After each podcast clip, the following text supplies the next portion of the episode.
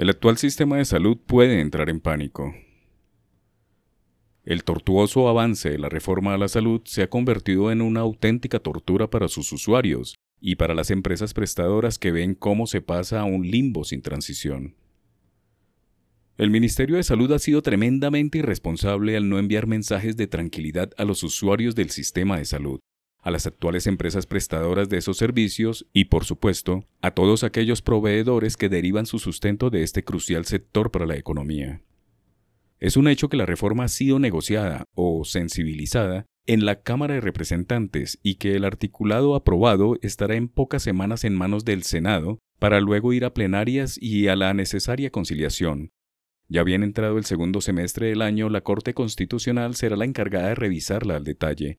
Mientras eso ocurre, yerra el gobierno nacional en dar mensajes de tranquilidad a los usuarios del sistema de salud colombiano, agobiado por las deudas, asimetrías de funcionamiento y la amenaza constante de cambios estructurales a la fuerza. Es un hecho que los millones de usuarios de las llamadas EPS no están recibiendo con eficacia los medicamentos recetados, cosa que venía sucediendo con normalidad hasta hace pocos meses. Ahora que está aprobada la eliminación de las EPS o convertidas en gestoras, uno de los puntos más polémicos, traducido en el artículo 48, que transforma las CPS en gestoras de salud y vida en un periodo de dos años a través de un proceso de disolución, se acentúa un limbo corporativo, pues los socios y accionistas de la CPS no están en capacidad de soportar más pérdidas ni de aprobar más capitalizaciones con detrimento claro de su ejercicio empresarial,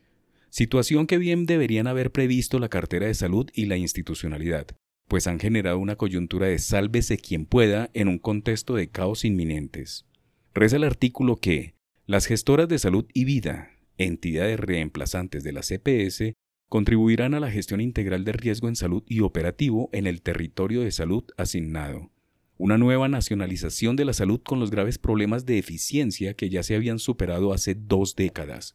Es una amenaza para los usuarios, máxime en un país con deficiencias en términos de salud pública, inseguridad, además de flagelos que golpean a los colombianos más pobres. Debe impedir el Ministerio de Salud, previo trabajo en conjunto con el sector productivo, que el sector se convierta en un sálvese quien pueda y que la salud entre en un auténtico pánico que genere desorden en la economía. Claro que hay que mejorar el sistema de salud, haciendo la salvedad de que no hay que reemplazar o arreglar lo que no se ha dañado, pero es el tono de la discusión y la ausencia total de diálogo con quienes habían desarrollado el sector, aprendido el negocio, asimilado la sociedad colombiana con todos sus problemas, no haberlos invitado a participar con su experiencia es un error craso, pues tendrán que volver a aprender. ¿Por qué no se involucró más a Sanitas, Sura o Nueva en la estructuración de la idea? ¿Qué entidades pueden saber más de pacientes, tratamientos y servicios que las EPS?